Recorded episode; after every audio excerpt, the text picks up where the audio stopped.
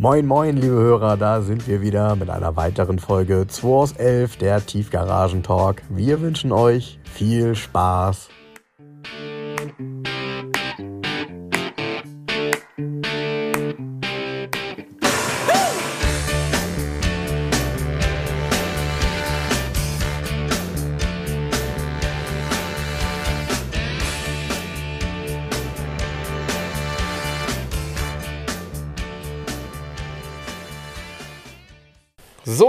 So, Jens, dann fangen wir mal an. Hast du gut geschlafen? Ja, da sind wir wieder. Ne? Sonntagmittag, 12 Uhr. Genau. Ähm, Samstag Podcast aufnehmen ist ausgefallen, weil ähm, der Frank mich eingeladen hatte. Schön auf Kosten von Mercedes. Ja, ist so, ne? Ja, in diesem Fall ja. In diesem Fall ja. Ähm, durfte ich als Beifahrer die Bremen Classic Rallye mitfahren und die Niederlassung ähm, besitzt da einen Mercedes 190 SL, den durften wir benutzen. Und ähm, ja, war ein schöner Tag, ganzen Tag Sonne. Also ähm, wir haben echt Spaß gehabt. Also klasse Veranstaltung, ne? Ja, also man äh, muss sagen, übrigens, ich sage es mal vorweg, Veranstaltung, auch die, also die Rallye an sich, Top Roadbook, so easy, da kann wirklich jeder mitfahren. Aber da muss kein Rallye-Experte sein. Also die, das ist so genau erklärt eigentlich auch, wo man dann lang muss oder was passiert, dass man eigentlich kaum eine Chance hat, sich zu verfahren. Und theoretisch brauchst du auch weder einen Tripmaster noch sonst irgendwas. Eine Stoppuhr wäre nicht schlecht. Ja, und ein Kilometerzähler im. Auto ist auch von Vorteil. Kilometerzähler im Auto ist auch von Vorteil, aber ähm, ja. Das Roadbook ist extrem gut gemacht, sehr übersichtlich und sehr lange Fahrpassagen auch. Also du hast da nicht, also ich kenne Rallyes, da hast du alle drei Kilometer eine Abzweigung und äh, da sollst du dann rechts fahren, aber genau an der Stelle gehen drei Straßen rechts im Abstand von fünf Metern. Kannst dir aussuchen, wo du falsch fährst. Also das ist hier extrem entspannt. Die Strecke war auch wunder, wunderschön übers Land nach Bremerförde und zurück. Na, wir hatten Also- super Glück halt auch mit dem Wetter. Ne? Also ähm, das war ja die letzten Tage und das äh, kennt ihr ja auch, wenn ihr jetzt im Wetterbericht guckt oder in eure App guckt. Äh, wenn ihr das Wetter für in drei Tagen wissen wollt, dann ist es trotzdem nochmal anders an dem Genau. Tag. Und gestern war es halt wirklich so, dass so knallig die Sonne schien. Wir sind offen gefahren natürlich die ganze Zeit. Ähm, zum Glück hatte Jens Lichtschutzfaktor 50 dabei, den habe ich auch gebraucht. Ähm, vor allem für die Nase, es war Wahnsinn. Ne? Also vor allem du sitzt ja in dem 190 SL extrem offen. Also Ja, du sitzt so im Präsentierteller. Also er hat eine sehr flache Gürtellinie. Genau. Da ist nicht viel Scheibe und so weiter. Genau. Und ähm, ist aber ein angenehmes Auto für so eine Tour. Ne? Wenn man sich erstmal wieder dran gewöhnt hat, dass man keinen Anschnallgurt hat. ja, Also keinerlei Sicherheitsfeatures. Ähm, wobei, da muss ich mal sagen, das ist eine Sache, ich habe nie was dagegen, wenn sowas nachgerüstet wird. Ja. Auch wenn es nicht original ist. Also in dem Fall hier wenigstens Beckengurte oder Ja. so. Ne? Aber ja, ja, ja, es ist echt ein auch komisches Automatik Gefühl. übrigens. Aber der Wagen ist gerade für so eine Tour unheimlich dankbar. Ja, Also der, das ist eine, eine, ein ruhiger Geselle, der kann zügig fahren. Der hat ja für das Baujahr, was war das, ein 57er, ne? Mhm. 105 PS, das war damals eine richtige Ansage. Das Basismodell von Porsche 356 hatte 60 PS, nur mal so zur Einordnung. Und ähm, 105 PS reichen, um wirklich zügig durch die Landschaft zu zwirbeln. Wir sind aber echt gemütlich gefahren den ganzen Tag. Wir wurden oft überholt von mega coolen Autos. ja, das hat aber richtig Spaß gemacht. Also es gibt ja fast nichts Schöneres, als auf der Landstraße von einem Ferrari 330 überholt zu werden. Ja, mit dem Sound auch. Boah, Boah, mit dem Wahnsinn. Soundteppich halt, ne? Hammer. Ähm, nee, also das tolle Veranstaltung, tolle Strecken. Auch diese, diese Region von Deutschland ist auch schön. Also von, von Bremen nach äh, Bremerförde. Bremerförde. Genau. In diesem Bereich ähm, du kommst durch unheimlich schöne Orte. Alles ist mit Ziegelstein mehr oder weniger gebaut in dem Ja. Teil. Und ähm, wunderschöne Höfe, die Landschaft ist schön. Also das war alles, ähm, besser konnte es nicht sein. Vor allem morgens startet das Ganze eben auf dem Marktplatz. Der ist ja sonst natürlich für Autos nicht befahrbar. Ähm, es ist, äh, man hatte tatsächlich auch ein sehr positives Gefühl, was so die Zuschauer und die Menschen anging, als man durch Bremen gefahren ist. Das war also jetzt nicht so, dass die irgendwie genervt waren von viel altem Blech.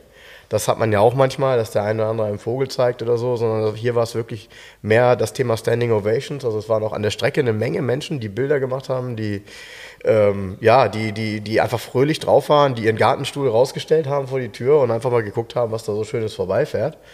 Und äh, es waren tatsächlich auch ähm, jetzt im Nachhinein einige Hörer von uns dabei. ähm, die auch Bilder gemacht haben. Also die habe ich dann heute Morgen erst gesehen. Gestern haben die schon per Instagram geschickt. Die waren noch an der Strecke. Ah, okay. Ja. Und äh, ja, wir waren natürlich total beschäftigt im Grunde, weil einerseits klar, Jens beim Roadbook lesen und äh, ich musste mich natürlich auch ein bisschen konzentrieren. Das ist ja schon was anderes mit so einem Auto, mit, ich sag mal, einem großen Lenkrad, ein bisschen Lenkspiel, einer Schaltung, als wenn man irgendwie in so einem modernen Auto sitzt. Ist halt fahren. Aber ich bin halt auch Suche gefahren. Ich, Also das ist eigentlich mein typischer Fahrstil, muss man dazu sagen. Ich bin kein Heizer. Nee, aber ich bin ähm, tatsächlich, Rotbook habe ich nur teilweise gelesen. Die anderen Teil der Zeit war ich damit beschäftigt, Frank darauf hinzuweisen, dass er den Blinker nicht zurückgestellt hat. Ja, ja, das wurde nachher so ein, das wurde nachher so ein Sport von Jens irgendwie, weil klar, man äh, muss ja diesen, also ich setze halt tatsächlich beim Abbiegen äh, immer einen Blinker. Gibt ja Menschen, die haben sich das schon komplett abgewöhnt, habe ich das Gefühl. Und äh, bei dem Auto stellt es sich natürlich nicht automatisch zurück, muss also immer wieder diesen Ring am Lenkrad bedienen. Und Jens dann immer, du blinkst noch. Ja, das war, also genau. Das war eigentlich meine Hauptaufgabe gestern. Ja. Genau. Und ich will aber auf jeden Fall nochmal, bevor wir das vergessen, äh, Tanja Sörensen äh, insbesondere danken, die die Rallye sehr stark ähm, organisiert hat.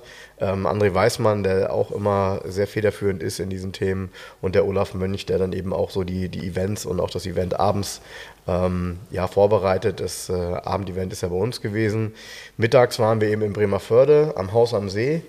Das wiederum ähm, gehört einem sehr guten Kumpel von mir und äh, der wiederum äh, war natürlich auch da und das war sowieso noch ein zweites Event vor Ort, aber es hat alles super geklappt und wir waren ganz überrascht über das Essen, was da aufgefahren wurde, weil Jens sagte, Mensch, meistens gibt es eine Currywurst und dann muss man wieder abhauen und hier war es halt so, dass Jens irgendwie so das Buffet durchguckte und dachte, oh, guck mal, da sind gerade frische Rouladen gekommen und dann gab es mal schön zwei Rouladen. Also war irgendwie äh, für, für jeden was dabei, ne? Ja, also muss man schon sagen, auch jetzt mal, das klingt halt doof, weil Frank gerade sagt, dass es, ähm, der Laden einem Freund von ihm gehört. Ja, das ist halt Das immer so. Ist nun mal so, aber ähm, das Haus am See in Bremerförde, das war echt starke Leistung, was die da gemacht haben. Also ich meine, da kommen ja auf einen Schlag mal eben so 350 Leute so ein Rallye draus an, die wollen alle versorgt werden. Jetzt mal unabhängig davon, ob da eine andere Veranstaltung war, die interessiert mich ja erstmal gar nicht.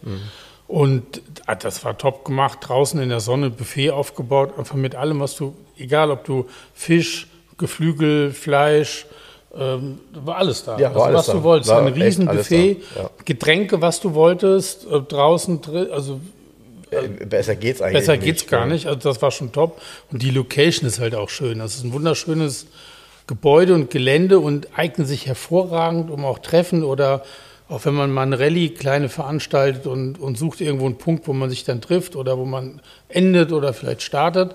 Das ist super, weil da ein riesen Platz dahinter ist, wo man tatsächlich ähm, mit 100 Autos einfach mal kurz eben parken könnte, Genau. theoretisch, wenn man das braucht. Und ähm, der Laden an sich ist wunderschön und wenn bei schönem Wetter, wenn man da draußen sitzt, sie haben einen tollen Biergarten, guckt man da auf diesen See runter. Also ganz ernsthaft, das ist so, ja, schon, Mehr ging nicht. Nee, das genau. Also ich, ich war damals auch sehr ähm, positiv überrascht, ähm, als ich das erste Mal da war, einfach von diesem Ambiente.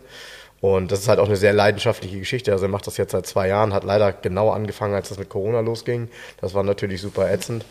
Und äh, ja, Thomas ist halt auch mit einer Leidenschaft auch für Oldtimer dabei. Also er hatte seine beiden Autos ja auch da stehen, 107er und äh, den, den, den Porsche, den, den gelb-grünen Porsche Targa. Ein wunderschönes Auto, habe ich auch schon mal im Podcast von erzählt.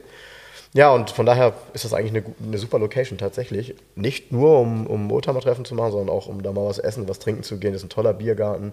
Und, äh, wie ich hörte, demnächst auch eine Softeismaschine, die, die hoffentlich nicht in der Sonne steht. eine Softeismaschine, das ist ja, das ist ja ein toller Grund, dahin zu fahren. ja, ich, naja, aber ich habe, also schon ist es ja so, wenn du das siehst, da gehen ja viele Menschen lang. Ähm, Eis ist natürlich ein Thema, ne? Also, ja, aber ich fahre doch nicht wegen Softeis dahin. Nein, das ist doch klar. ja Quatsch. Das ist doch klar. Nee, das war schön. Auf dem Weg dahin morgens ähm, ist mir noch ein kleines Malheur passiert, ungefähr bei Kilometer 74. Ist mir plötzlich meine Kappe weggeflogen. Ja, also ich muss sie kurz beschreiben, diese Kappe. Also Jens hat ja immer, nee, hat er nicht immer, aber er hat ja, wenn er ähm, unterwegs ist, hat er auch gerne mal eine Cappy auf, ähm, einfach auch, um sich die Platte nicht zu verbrennen, vermutlich. Und dieses ist ein sehr funktionales Cap ähm, von Gore-Tex. Ich nenne es mal funktional. Meine sind ja nicht so Nee, da funktional, meine sind ja eher so drauf. Das gewolltes von, Styling. Das ist von New Era. Ja, okay, sehr gut. Oh, okay, Und okay. steht nur Gore-Tex drauf, weil es das Material ist. Sie ist leuchtend blau. Meine Frau findet die hässlich. Die sagt, die sieht aus wie so eine billige Kappe, die du irgendwo hat- im Baumarkt geschenkt gekriegt hast. Sie hat ein bisschen recht. Ist total geil, die Kappe. Na egal, die ist weggeflogen und ups, weg ist sie. Und Frank so, ey, sollen wir sie wiederholen? Ich so, ja, habe ich noch kurz Wär gedacht, oh, meine, wäre gesagt. schon nicht schlecht, weil in dem Moment ich gedacht, oh, meine Frau freut sich, wenn die Kappe weg ist. Okay. Frank gewendet da auf der Landstraße und die, die Kappe lag auf der Landstraße und hatte sich in der Mitte praktisch aufgebläht sozusagen, also rund mit dem Schiff. Und in der Sonne und auf die Entfernung hast du gedacht, da liegt ein Tier oder läuft ein Igel über das die halt Straße. aus wie ein Igel und die Leute haben. Ey, die Leute haben alle voll gebremst. gebremst. Also- da kam so ein Dreier-Touring, der so das hat's richtig quietschen gehört. Ich so, was macht der? Da ist eine Kappe. Die haben alle gebremst wie die Irren. Oh Gott, oh Gott, der arme Igel. Ja, so ist meine Kappe natürlich wieder lebend auf meinen Kopf gekommen. Ne? Hat keinen Stachel verloren, das Biest. Ne? Ja, das war so Und ein, Jens, Jens hat gesagt, das ist auch ein Igel, der hat nur eine Gore-Tex-Jacke an. genau richtig. Nee, das war witzig. Ja, das war echt ulkig, ja. Ja, und äh, was, nicht so schön war, aber was halt auch passiert so bei so einer Rallye, es war wirklich, man muss sagen, es war eigentlich komplett ohne Zwischenfälle. Ähm, dadurch, dass das so heiß war, hat man natürlich immer damit gerechnet, dass vielleicht der ein oder andere Probleme kriegt mit Temperatur. Aber dadurch, dass die Etappen gut waren und man lange gefahren ist und nie irgendwo lange stand, hat das alles super geklappt. Eine Sache, bei der wir wirklich, ich habe es nicht direkt mitbekommen, mein Kollege stand ein paar Meter weiter, plötzlich äh, beim Einparken, beziehungsweise da auf dem, auf, dem, äh, auf dem Parkplatz vom Haus am See, hörte er, wie ein Motor wahnsinnig hochjault und auf einmal gibt es einen Knall. So, und da hatte ein älterer Mann mit seinem S-Klasse Cabriolet, also 111er Cabrio, auch jetzt nicht ganz günstiges Auto, ähm, rückwärts, auf einer sichtlichen Rückwärtsgang drin und hat Vollgas gegeben, also Bremse und Gas irgendwie verwechselt und ähm, ist dann rückwärts voll in eine Corvette C2 gefahren. Ja, Jens, und wie wir dann feststellen mussten, bei so einer Corvette C2 ist natürlich das Ecke-Seitenteil, es ist alles eins. Also das gesamte Heckpartie ist komplett ein Teil. Die war nicht nur gebrochen, sondern das war so verschoben, dass der Spalt bei der Tür nicht mehr so richtig da war. Nee. Und wir haben dann ein bisschen gefrotzelt, weil das Auto war an sich schön, hatte aber so eine Farbe, so, so Perlmutt-weiß. War so eine Farbe, wo man sagt, ah, ich glaube, die gab es damals nicht original auf dem Auto, Nee. als es das Auto gab. Und deshalb haben wir gesagt, na, okay, jeder Schaden ist noch eine Chance. Also trotzdem super ärgerlich und echt hart, ne? Aber passiert. Ja, das, ähm, ich glaube, das ist ein ganz ordentlicher Schaden. Ja. Also er hat ja genau die Ecke hinten getroffen Ja. von der Corvette. Ja. Da endet ja auch ein, ein Rahmenstück. Also, pff, weiß nicht. Das, der Mercedes hat es aber auch ganz gut erwischt. Ja, der Mercedes hatte tatsächlich hinten ein eingedrücktes Heckblech, so neben dem, der Tankklappe. Tankklappe ist ja bei dem Auto hinterm Kennzeichen. In der Mitte. Genau. Und äh, da war schon, also das, man weiß Das ja, hat was sowas übrigens, kostet. ähm, das ähm, hat das Coupé und das Cabriolet, das haben sie geerbt von der Heckflosse, weil der ursprüngliche W111 ist die große Heckflosse. Die heißt ja schon Baumuster W111. Mhm, genau. Also die Limousine 220, 220 SE, 220 SEB und dann zum, zum Ende noch der 230S. Und ähm, der 300er hieß auch W111, genau, damals. Hieß der auch W111? Ja, hieß auch W111. Ich meine ja. Ja, ja. Und ähm, darauf basiert ja praktisch, im Endeffekt ist ja der 220 SEB, ist ja das Urmodell und das ist ja ein Heckflossen-Coupé. Deshalb hast du den Unterbau von der Heckflosse natürlich auch in der Mitte die, Heck, die, die Klappe. Ist ja. Ja. ganz klar. In dem Nummernschild. Ne? Ich fand das eigentlich immer ganz cool, so mit diesem äh, Nummernschild wegklappen und dann hinten den. Ja, das ist ziemlich Es ist blöd nur ein bisschen eigentlich. umständlich, wenn Umständlich, du- weil diese, du musst es Ja. richtig festhalten, Ja. weil diese Federn sind sehr stark, die das genau.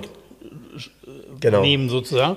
Und, Du ähm, kannst da den Zapfhahn da einklemmen, aber wenn du Pech hast, dann kriegst du ihn nicht mehr so richtig Ja, raus. Er also klemmt sich so ordentlich fest. Mittelmäßig schlau irgendwie. Ähm, sieht natürlich gut aus, wenn man am Fahrzeug keinerlei Tankklappen oder keine ähm, Dings hat. Ne? Jetzt, ja, jetzt muss man aber auch eins sagen, also ähm, kannst mich jetzt äh, äh, Lügen strafen, wenn es falsch ist, aber ähm, damals in den 60ern, als das Auto konzipiert wurde, gab es einen Tankwart. Ne? Also das war dir als Fahrer relativ egal. Du bist an die Tankstelle rangefahren und da stand jemand und hat getankt. Ja, Oder nicht? Ja, ja. So. Das hast du ja heute tatsächlich ähm, in Spanien noch ab und zu, dass da jemand ist, der, der für dich tankt. Komisch, will man das auch gar nicht. Äh, Die Shell hatte doch mal so eine, so eine Phase hier auch in Hamburg. Oh, Ja, wo du den Leuten dann, die, die, die, wo der, du deren Job dann bezahlst, also direkt so. So mehr oder Ne? weniger. Kriegst so eine Karte da, mit und dann Da sagen- kommt einer und Ja. der will dann Luftdruck, Öl kontrollieren, Wasser auffüllen und tanken. Ich sage, nee, mach ich selber. Ja. Ja, sind Sie sicher, dass mit dem Luftdruck alles in Ordnung ist? Habe ich gesagt, mhm, ja, ja, ich bin mir da ganz sicher. Also für mich ist es, weiß ich nicht, ich brauche das nicht. Ja. Ich fühle mich da unmündig plötzlich.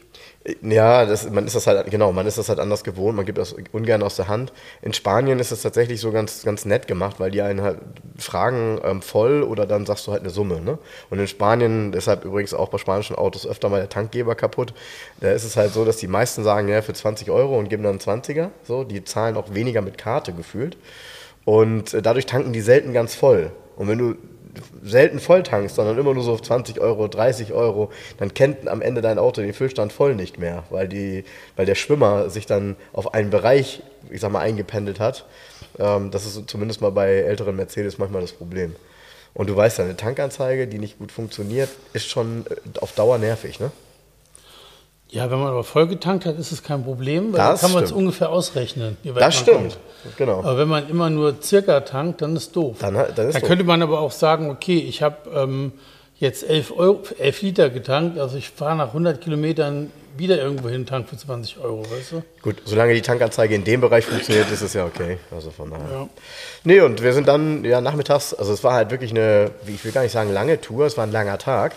Ähm, wir sind dann bis äh, um 17 Uhr ungefähr gefahren.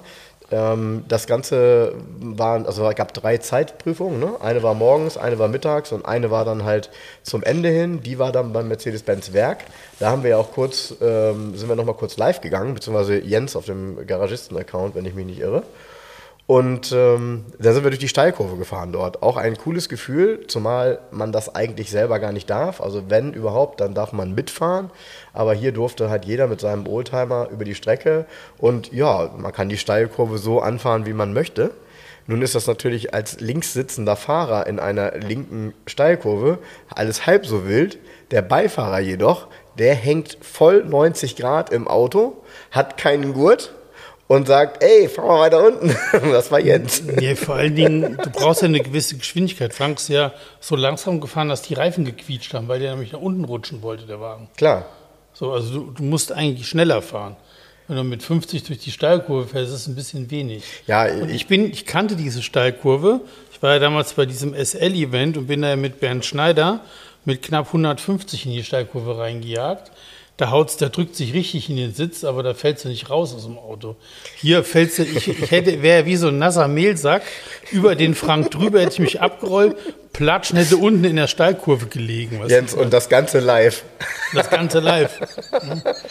Dann hätten mich die Sanitäter vom Mercedes-Werk versorgen können da. Ja, wahrscheinlich, ja. Ja.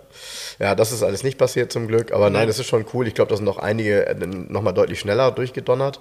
Ähm, die haben halt auch, es gab eine Zeitnahme, aber es konnte ja jeder eigentlich so schnell da durchfahren, wie er will. Mhm. Wenn man da ein bisschen Erfahrung hat und da waren ja einige dabei, das haben wir immer auf der Landstraße gemerkt, die echt Bock hatten zu überholen. Ne? Da waren ja schon, Ja, also, so ein weißt bisschen so grenzwertig Es ist teilweise. aber immer bei den Veranstaltungen, da gibt es immer die einen, die immer meinen, das ist jetzt ein Race. Mhm. Ja, also, und ich, ja, kann man alles machen. Da waren aber schon hier die Situation, wo die Straße sich verjüngt hat, Ja. wo dieser Porsche versucht Ja. hat, den BMW Touring zu überholen.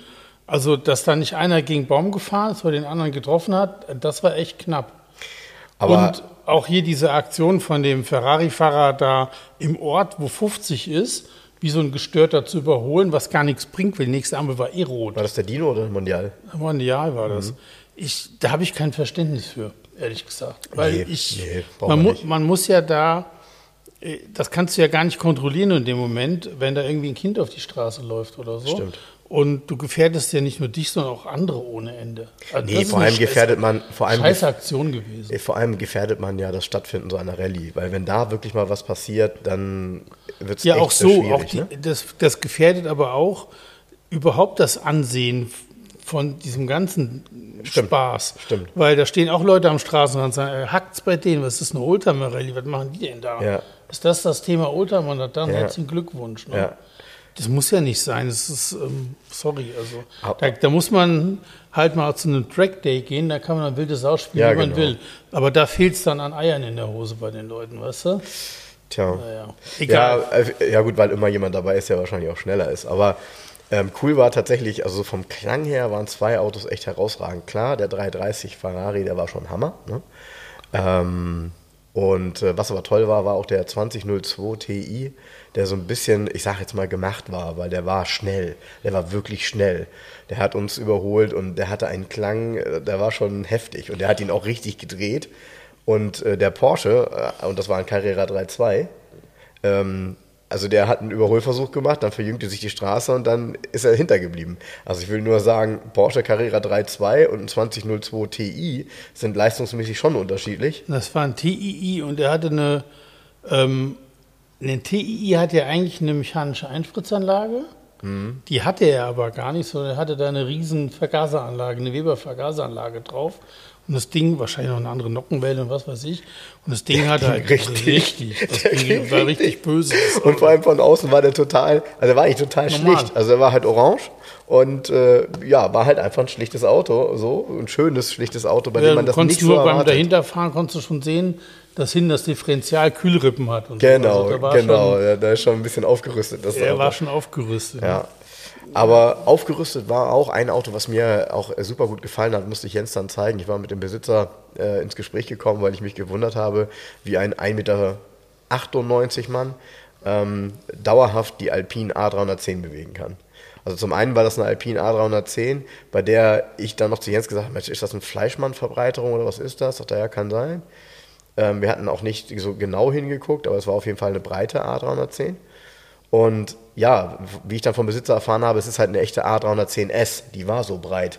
Das war mir gar nicht so bewusst, hatte ich nicht so vor Augen. Und äh, dann bin ich mit ihm ins Gespräch gekommen, dass er da so drin sitzen kann. Dann hat er gesagt, ja, ich habe den Sitz tatsächlich auch ein bisschen zurückgebaut. Dadurch, dass das ja ein 2 plus 2 Sitzer ist, ist da ja auch Platz. Das heißt, er hatte den, den, den Sitz, würde ich mal so sagen, so 5, 6 Zentimeter weiter nach hinten verbaut. Und dann sagt er, ja, komm mal mit. Und dann hat er eine Motorhaube aufgemacht, also hinten, Heckklappe. Und dann denke ich, was, was ist das denn für ein Motor? So, hm, das sah auch alles so modern aus, hatte auch so ein, so ein modernes Kunststoffcover da drauf, aber richtig gut gemacht. Ja, ein Citroën, also im Grunde der PRV-Motor in der, in Anführungsstrichen, mit letzten Ausbaustufe, nämlich als 24V aus dem, äh, aus dem XM, Citroen XM aus dem V6. XM, genau, und äh, mit 200 PS. Das Ganze eben in diesem Auto wirklich mega gut verbaut, mit einem Fächerkrümmer, einer Auspuffanlage, die aber auch echt ganz vernünftig klingt. Eine Devil-Anlage, die aber sportlich, aber nicht krawallig. Nee, überhaupt nicht krawallig, genau. Ähm, und das Auto war, war super. Ne? Ich meine, gut, 200 PS in so einer A310, das Ding wiegt 1100 Kilo. Das Ganze total zuverlässig gebaut. nicht sogar Boah. weniger? Ja, er sagte 1100. Elf oder- Ja, es ist ähm, toll, tolles Auto gewesen, toll gemacht, Wahnsinnszustand auch. Oh, und diese Felgen, die original waren, das war mir gar nicht klar. Der hat ja original Gottis drauf.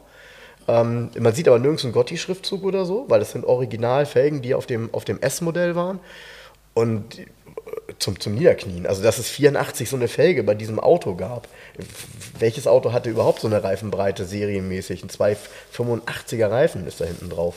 Also Ja, fallen mir dann nur Supersportler, die italienisch sind, ein. ja, ja. Also der Wagen war super klasse.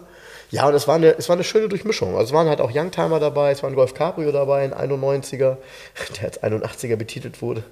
Ähm, es war ein, ein E30 Cabrio dabei, es waren natürlich einige Mercedes dabei, ganz unterschiedlich. Borgward natürlich in Bremen immer gerne gesehen. Äh, vor allem auch ein Borgward Polizeiwagen mit pensionierten Polizeibeamten, auch sehr, sehr sympathisch die Geschichte. Die durften dann auch das Blaulicht mal anreißen und durften auch mit Blaulicht fahren, obwohl sie ja, wenn sie pensioniert sind, eigentlich außer Dienst sind, ne? AD, ne? sozusagen. Ja, aber gut. Aber nee, man muss wirklich sagen, Da das ja ein echtes Polizeiauto ist und auch äh, der Bremer Polizei gehört, ja, durfte der auch mit unabgedecktem Blaulicht durch die Gegend fahren. genau, klar. genau. Und der hatte auch so eine, der Fahrer hatte auch so eine alte ähm, Schutz, stand auch Schutzpolizei auf dem, auf dem, auf der ah, Jacke drauf. Schupo, Ja, der hatte so, so, so, so eine alte Uniform auch an, also Mhm. passend. Schon toll. Also fand ich gut. Ja, vor allem der ist den ganzen Tag, Leute. Also, es waren ja 30 Grad und wir sind echt in dem Cabrio ziemlich also kaputt gegangen von der Sonne, muss man sagen.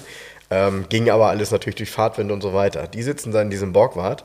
Der hat natürlich keine Klimaanlage und der hatte den ganzen Tag seine Krawatte um. Ja. Leute, Ich, ich bin fast. Boah. Ich gehe mir davon aus, dass so ein, ein Schupo Hemd damals eher aus Polyester bestand und nicht aus atmungsaktiver Baumwolle. Da hast du recht, ja. ja. Ja, also von daher super. Und abends war halt ähm, das Abendevent auch mit, ähm, das war so ein bisschen, ja, es war halt bei uns in der Niederlassung, äh, waren halt viele, viele Tische drin, die ganze Niederlassung war leer geräumt. Wir hatten auch vorne die ganzen Fahrzeuge alle, alle, alle weggefahren, sodass eben wirklich so ein Blick auf die Niederlassung war und davor stehen halt nur ähm, Oldtimer à la Couleur. Ähm, tolles Bild und einfach auch ein super Event, weil die Menschen hatten den ganzen Tag über Spaß. Es war wirklich auch eine sehr, sehr, sehr gute Laune.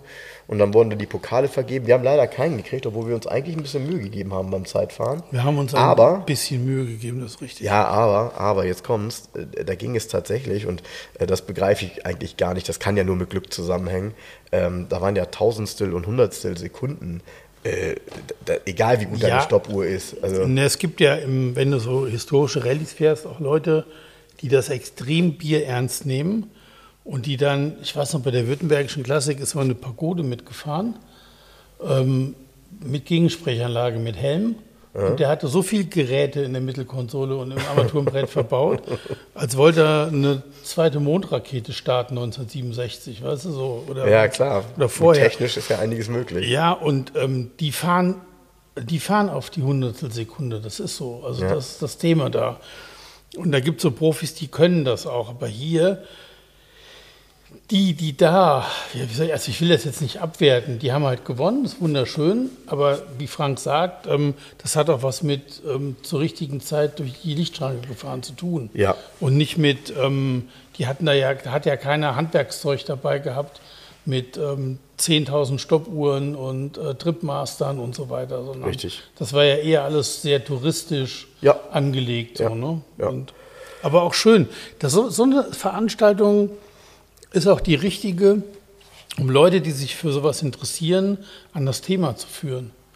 Weil wenn du da Spaß hast, kannst du dann sagen, okay, das war jetzt hier nett, das war so zwischen ähm, Treffen, Kaffeefahrt und Rallye irgendwie, ja, ja? also ja. von der Ernsthaftigkeit ja. her. Jetzt wollen wir mal gucken, ob ein bisschen ernsthafter auch macht, Spaß macht. So. Und, und, genau, und was man halt gesehen hat, also das, das muss man wirklich sagen, es war viel, viel Nachwuchs da mit bei. Also es waren viele junge Leute ja. mit dabei. Ja. Ähm, oftmals, ähm, durch, oftmals durch ihre Eltern an das Thema rangeführt. Ähm, das, das sagt auch der ein oder andere. Ähm, wir hatten so eine Gruppe, die, die als erstes so gesehen haben, in dem Käfer Cabriolet. Alles junge Jungs. Alle mit Smartphone in der Hand. Das war so ganz witzig. In, in, der, in der Optik standen auf dem Marktplatz und haben halt ihre wahrscheinlich Stories, Reels, Live, was auch immer gemacht. Total genial. Und das war halt auch so ein authentisches, wie du so schön sagtest, ein authentisches Cabrio. Ne? Also ja. es war halt nicht so ein, so ein Show and Shine Hochglanz war es nicht. War auch nicht voll patiniert, sondern war halt ein Auto zum Fahren. Ne? Ja, ja, genau. Und äh, da waren echt einige dabei und auch ein Team ähm, von äh, unserem Podcast-Gast empfehle ich auch den Podcast nochmal zu hören mit Jan Klemeyer. Der ist natürlich auch mitgefahren mit seinem wunderschönen Fiat 1200 äh, Vignale Wonderful. Beste Show für mich. Beste. Ist 1200 richtig oder 1400? Ja, ist, ist auf 41200 Basis. Ähm, das Vignale Wonderful Targa Coupé. Ich meine, der ist von 1958 und hat einen Targa da zum Rausnehmen. Ne? Und ähm, wenn du das siehst, denkst du dir, okay, da hat einer später irgendwann diesem Auto ein Tagadach verpasst. Weil nee, genau, und das ist eben nicht so. Ist eben nicht so. Und ähm, Vignale hat da einen Targa gebaut, ich habe ja gestern in meinem Video gesagt, Jahre bevor Porsche überhaupt wusste, wie man Targa schreibt. Ja. Ne? Also das ist schon auch dieses Auto formal und diese Formensprache ist natürlich amerikanisiert. Genau, so ein bisschen amerikanisiert. Mit hinten so ganz leichten angedeuteten Flossen, aber trotzdem sieht man, dass es halt ein Vignale Auto ist. Aber jetzt Der ist so schön, er ist unglaublich. Ich habe es nochmal nachgelesen. Ja. One of three. Ah, drei Stück gab's. Drei Stück gab es. Ja. Drei Stück gab es. Ja. Und deshalb ist das natürlich auch so ultra besonders. Ich mag mir gar nicht ausmalen, wenn der mit seiner S-Klasse da hinten reingefahren wäre. Ja, dann hätten, hätten, wir da noch vielleicht ein strafrechtliches Problem gehabt auf dem oh, Parkplatz. Wahnsinn. Wahnsinn. Also auf jeden Fall und, und witzig waren halt, dass seine, seine Töchter ähm, super sympathisch, ähm, drei junge Damen im Overall ähm, mit dem Landcruiser gefahren sind. Ja. Also diesem coolen, leicht patinierten, wunderschönen, ja, beigen äh, ja, Landcruiser mit dem HJ61. Genau. Und äh, die haben natürlich auch Best of Show gewonnen, hatten einen großen äh, Plüschtiger dabei, der immer auf dem Auto das, war. Das Auto, Mega. das Auto Das ist ist, so übrigens, ähm, der stand mal in Padua auf der Messe zu verkaufen und der lag ein Spiegel drunter. Und das Auto ist, na, ich würde mal sagen, es ist teilrestauriert. Mhm. Das sieht von unten, das hat das Werk nicht so verlassen. So geil sieht das Auto aus. Ja, stark. Und ähm, irgendwie ein Jahr später unterhalte ich mich mit dem Jan Klemer. Ich glaube, das nie. Das war beim Podcast. beim Podcast. Das war aber beim Podcast. Und dann sagt so- er, ja, ja, den habe ich gekauft. Ich so, what? Ja, genau. Weil wir uns irgendwie über Padua unterhalten hatten. Ich so, ja, da stand doch dieser, der hat mich so beeindruckt, der Wagen, vom Zustand her damals. Ähm, er ist aber schön, dass der den Weg aus Italien nach Deutschland gefunden hat und gar nicht so weit weg ist. Ja, und, und eben, dass er auch bewegt wird. Ne? Er hat ein großes Dachzelt drauf gehabt mit so einem, mit so einem Tarnnetz Ja. drüber. Und die ganze, ganze Optik von dem Auto ist Ja, natürlich er hatte aber mal, Jan Klemeyer hatte doch mal ähm, diesen Raschin. ja, ja. Nissan ja, Raschin. Da war das auch schon drauf, das Dach. Genau, und den hatte er tatsächlich gekauft, weil es ja ein Vierrad angetriebenes Auto ist. Mhm. Das sieht eigentlich aus wie ein Nissan, der in Wartburg äh, 353 werden wollte, so ungefähr, Facelift. Ähm, ganz schräge Kiste, der Nissan Raschin.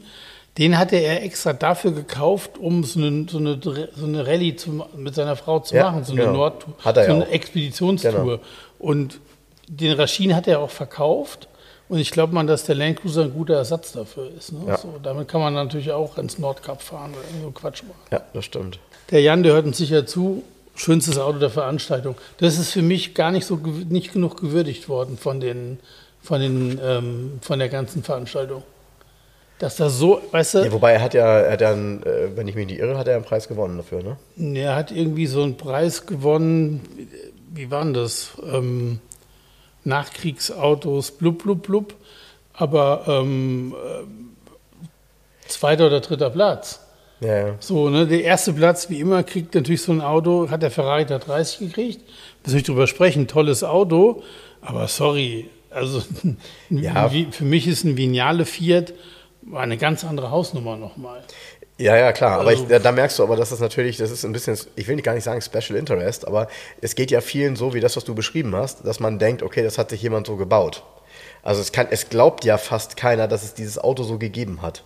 Ja, er sieht ja, das ist ja immer mein Standardspruch, auch bei dem Auto, er sieht ja so aus, als hättest du ihn aus einem Kinderkarussell rausgenommen und äh, einen Motor eingebaut. Weil das ist, sieht aus wie ein Fantasieauto und das ist es ja am Ende auch, wenn nur drei Stück davon entstanden sind. Ähm, Wahnsinn und es sieht halt echt super aus, gerade weil es ja eben auch so ein tolles, offenes Riesentagerdach hat.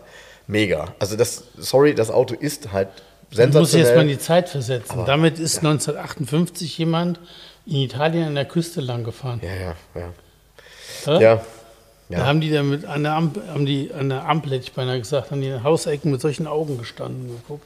ja, und erzählen da heute noch von und dann sagt jeder, nee, sowas gibt's gar nicht. So, nee, sowas gibt's nicht. Wenn du das beschreibst, sorry, ja, das ist ja nämlich genau das Thema. Er gilt als eines der ersten Targa-Fahrzeuge, die es gibt. So. Ja. Ja, das war wirklich super. Nee, es Also, waren noch es, Ja. ähm, ein paar andere schöne Autos dabei, muss ich sagen. Mir sehr gut gefallen hat, war ein Opel Manta, ein Verbreiter Oh ja, da. ein Mit, Irmscher Manta Ein war Irmscher Manta A.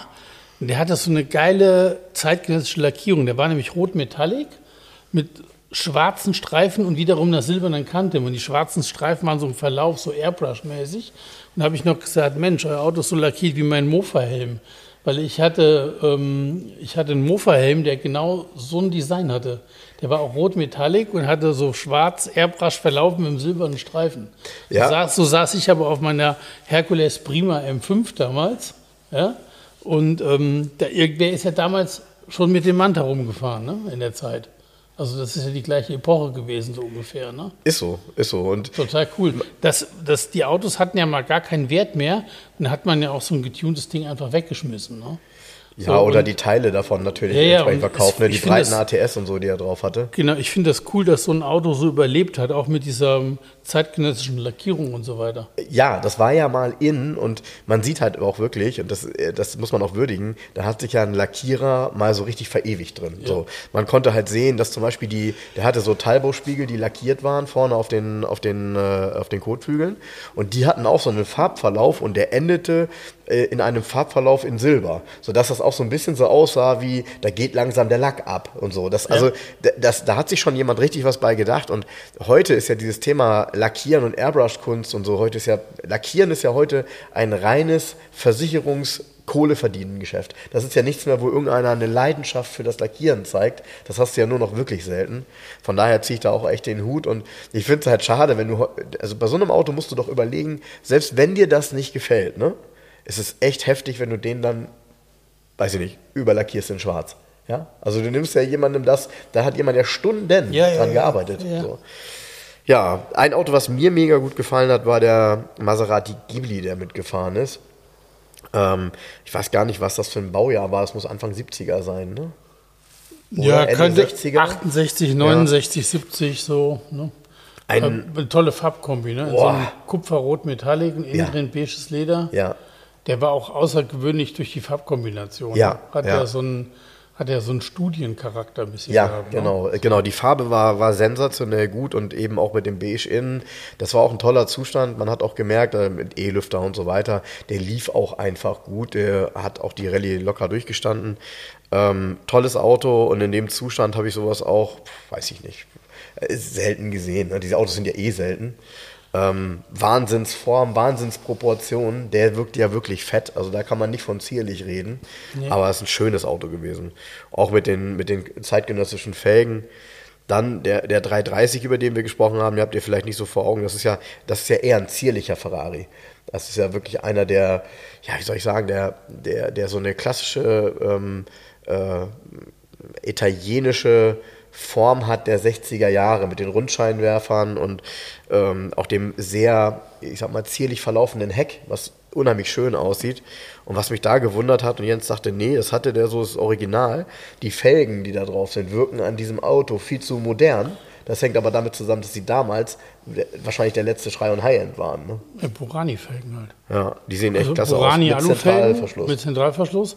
Und Burani hat immer das gleiche Design mit den runden Löchern gehabt. Mhm. Und das hatte schon, wie der kleine Fiat Aber, der hier steht, der 850 TC, der ist ja noch mhm. älter, mhm. der hat auch Burani Stahlfelgen. Ja, okay. Mit diesen runden Löchern. Das war immer das Erkennungszeichen von den Burani-Felgen. War ein eigenes Design. Und ich finde auch schön. Krass, wie zeitlos. Ja, dass der diese Burani-Felgen drauf hatte und keine Speichen, sondern die Alufelge. Das hat mir ja. sehr gut gefallen. Ja. Ein schönes Auto, echt schönes Auto. Aber der Besitzer hat dann auch erzählt, dass er den ähm, an der Ostküste in den USA gekauft hat in und dann Zustand. in schlechtem Zustand und dann hier für, hat er gesagt für viel Geld oder nee, nee hat er nicht gesagt, gesagt? Bei einem Ferrari-Spezialisten im Raum Kassel, also er hat ihn bei Neusser, nee, Neusser ist in Nürnberg, in Kassel, das ist, ähm, oh, wie heißt der nochmal? Eberlein. Eberlein, ist Eberlein. Das, genau. Und die sind auch ähm, Klassikpartner von Ferrari. Ich glaube, die zertifizieren auch. Die haben den wohl restauriert. Also das Geld hat, der Wagen, er hat das auch gesagt, der wurde ja gefragt auf der Bühne dann abends. Der Wagen fährt auch einfach, ne? Also der fährt perfekt, der macht keine Mucken, das, der hat da, glaube ich, eine Klimaanlage gehabt, der hat mhm. recht große Luftausströmer mhm. in der Mitte. So, das Ding fährt, macht also problemloses Auto ganz einfach. Was hat ein 330er für einen Motor? Ist das ein 8 oder 12? Das ist ein 12. 12 Zylinder. Ja, ja. Oder gab es ja. keinen Ferrari 8 Zylinder? Damals nicht, ne? Nee. Der, der klingt auch, also der klingt wirklich super. Na gut, der hatte diesen. Das ist ja mal die 330. 330 ist der Kubikinhalt eines Zylinders. Mhm. Mhm. Und okay. das ist die Modellbezeichnung gewesen. Ja. Ah, ja. Und der Nachfolger davon ist der 365 dann gewesen. Und der 365er Motor in verschiedenen Konfigurationen war ja dann im Daytona, äh, in ihm auch. Von ihm gibt es auch einen 365 GTC, das ist genau die gleiche Karosse. Und trotzdem dann mit einem größeren Motor schon. Und dann, ihn gibt es aber in der früheren Variante mit Chinese Eyes. Okay. Oder ist das die spätere Variante beim 330er? Muss ich, nee, die frühere Variante hat Chinese Eyes, ist von ihm abgelöst worden. Also auch das Heck und so weiter und vorne Chinese Eyes. Okay. Ferrari 330 gibt es auch. Ah, okay, das muss ich gleich mal ergoogeln. Ja. ja, dann waren zwei Dinos dabei. Ne? Also, äh, einer sagte so, das wären drei gewesen, aber wenn zwei die gleiche Farbe haben, hat man das natürlich nicht so unterschieden. Nee, es waren zwei. Äh. Also, nee, es waren Dinos. Also der. es Ach so, nee, Moment, es sind drei Dinos. Es Stimmt. sind drei Dinos. Nur der, der, der letztere Dino hat alles dafür getan, dass äh, seine als Ferrari wahrgenommen wird, weil es hm. nämlich ein 300 ist. Also der 308er GT4 von Bertone ist übrigens der einzige in Serie gegangene Bertone Ferrari, mhm. nicht Pininfarina. Dieser 2 plus 2 Sitzer mit den, also du hast eine komische Fußstellung drin, die Pedale sind sehr in die Mitte gerückt. Und du sitzt auch sehr weit nach vorne, also du sitzt ein bisschen so kanzelmäßig in dem Auto. Ja, ja. Ähm, der ist ja eigentlich ein Dino, ist ja ein Dino 308 GT4. Und es gibt davon, ich glaube, nur im letzten Modelljahr hießen die kurzzeitig nochmal Ferrari, ganz zum Schluss. Aber 90 Prozent der Autos haben Ferrari-Pferde da drauf und nennen das Auto auch Ferrari Dino. Aber es ist kein Ferrari Dino, sondern Dino war in Anführungsstrichen eine eigene Untermarke damals. Die ähm, Enzo Ferrari hat das so genannt, ähm, weil sein verstorbener Sohn Dino hieß. Ja. Und ähm, also das war der Beweggrund. Und da waren auch keine Ferrari-Pferde drauf auf den Autos. Auch nicht auf den Felgen, auf, dem, auf der Felgen, ja, hier Kappe ist überall. Dino-Schrift. An ihm war es überall. überall. Und er hatte aber auch noch obendrein 16 Zoll Räder drauf. Das ist einfach too much bei dem Auto. Also es ist irgendwie, es sieht halt so getuned aus. Und das ist alles Geschmackssache, muss jeder für sich entscheiden. Meins ist es nicht. Also waren drei Dinos in Anführungsstrichen dabei, nämlich der, dann waren silberner 246 und roter 246 dabei. Genau. Und einer war ein 246 Coupé und der eine war ein GTS. Der silberne war ein offener. Der ist auch ziemlich zügig gefahren, der fuhr auch gut, der Wagen.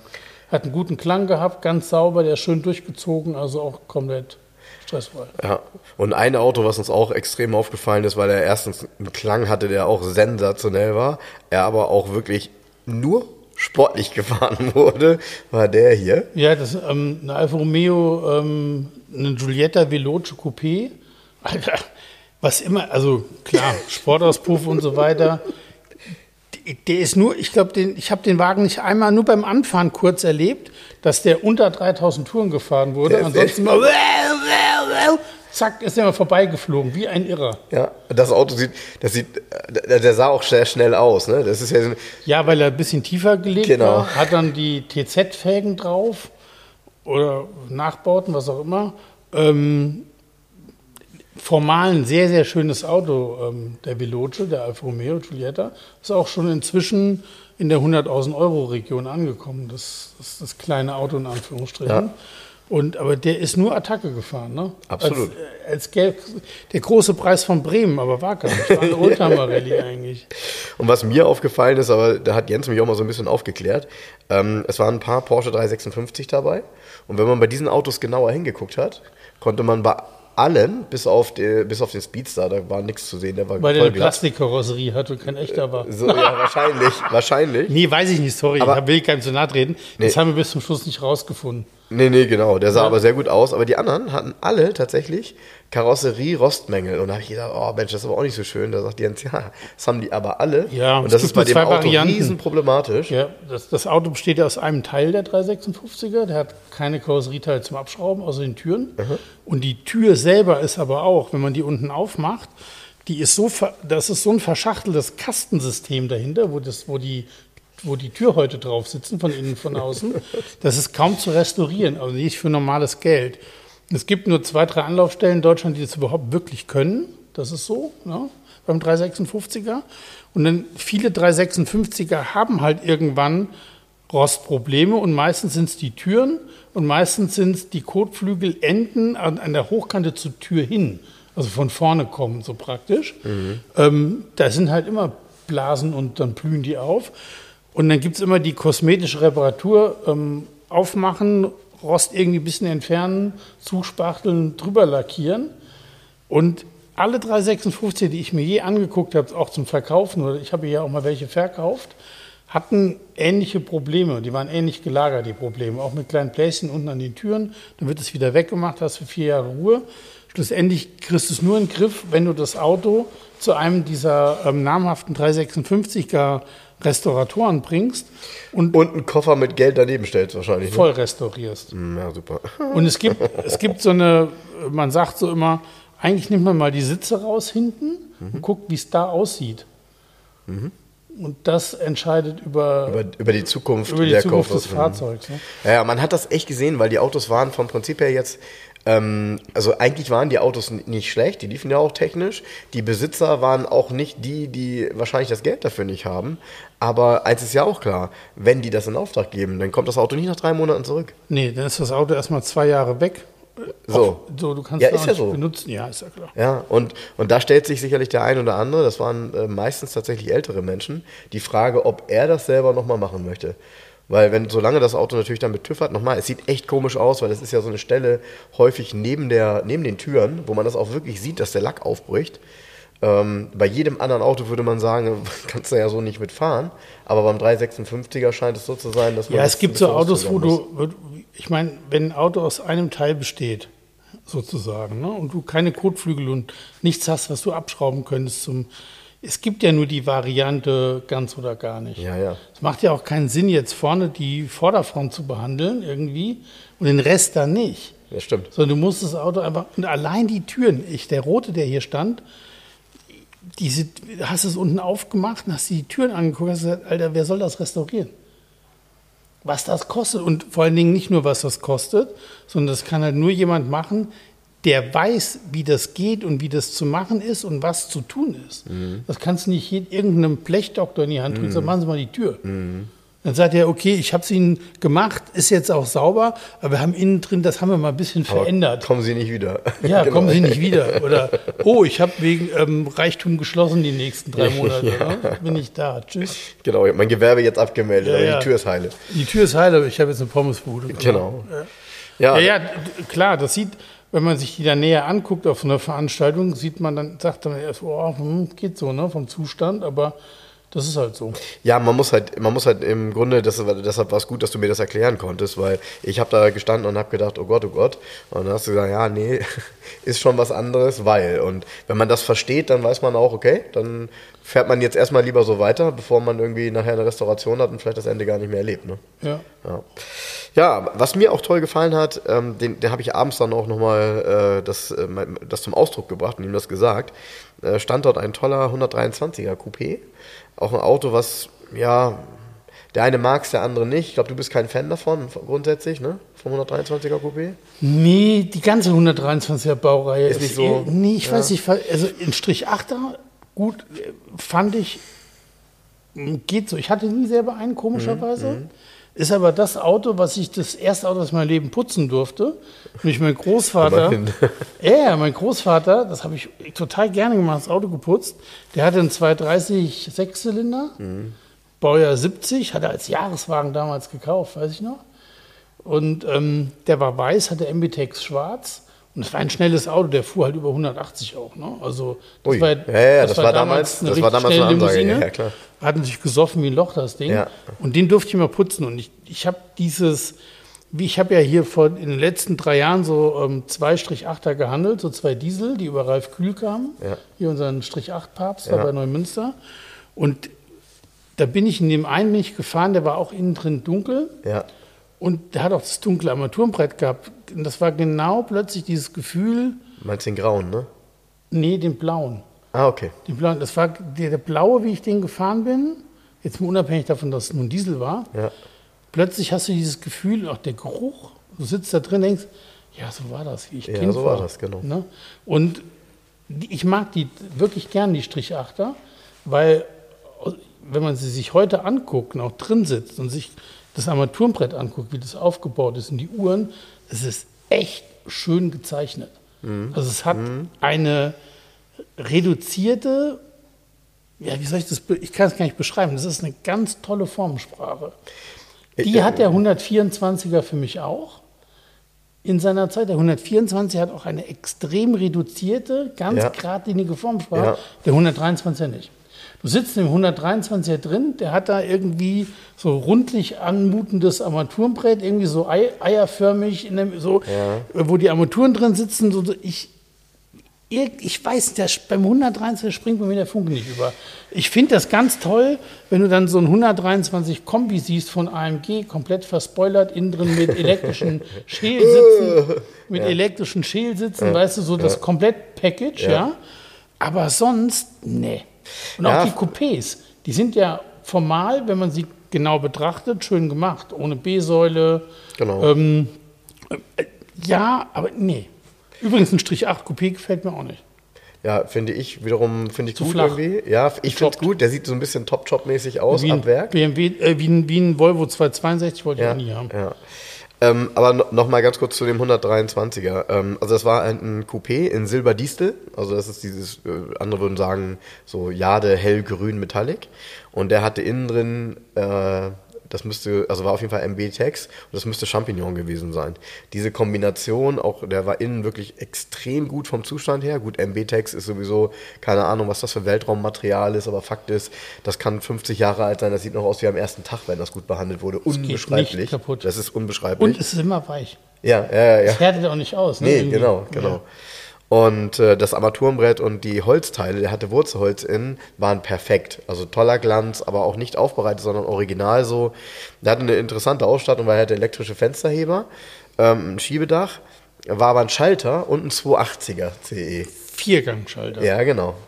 Und, ähm, und er, der Fahrer sagte, ja, der fährt auch 230 zumindest auf dem Tacho. Und dann dachte ich, okay, treib ihn mal nicht so. Aber ähm, das scheint zu gehen. Ist bestimmt im vierten Gang, dreht er ordentlich. Ja, wobei ich glaube, die vierten, also diese vier Gänge teilen sich das ganz gut auf bei dem Auto. Ja, das Aber der fährt auch. als Schalter sicher wesentlich sportlicher, Ja. wie mit dieser ollen Automatik, mit Ja. dieser Ruckomatik da drin. Ja. Ja, und der Wagen war, war wirklich schön. Aber das, was du sagst, ich glaube, ich weiß, was du meinst mit dem, mit der Formsprache. Ich, ich habe das Gefühl, das haben, das haben viele Autos der 70er, die sich nicht so in die Neuzeit gerettet haben.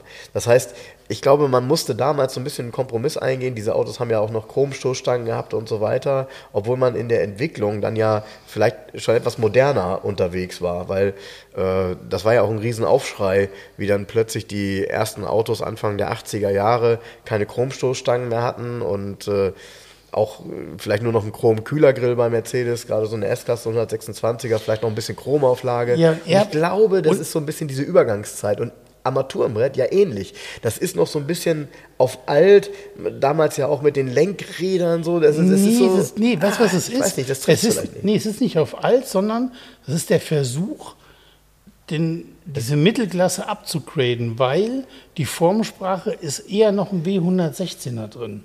Ja, ja. Armaturenbrett und so weiter. Ja. Und auch die, er war ja ein ganz früher, er war ja Baujahr 80, Ja. ja. hatte zum Beispiel auch diese total hässlichen, das passt gar nicht irgend, das sieht aus, als hätte es im Zubehör hinterher reingebaut. Diese, diese Die Tasten von Chromschalter. den, ja, ja, die Die Chromschalter. Chromschalter von den, von, von den Fensterhebern. Stimmt, die sind dann ein bisschen zu alt dazu, ja. Ja, so, da war mir irgendwie, das ist, ah, die, die passen in Strich 8er, die Schalter. Da Ja. kommen sie auch her. Ja, ja. Das ist so. Und es ist irgendwie so, und ich, und dazu dann auch die, wenn der in Stoff ist, auch innen drin, so die, die Muster und es ist, ah, es ist nicht mein Auto. Ich, das wird's auch nicht mehr. Ja.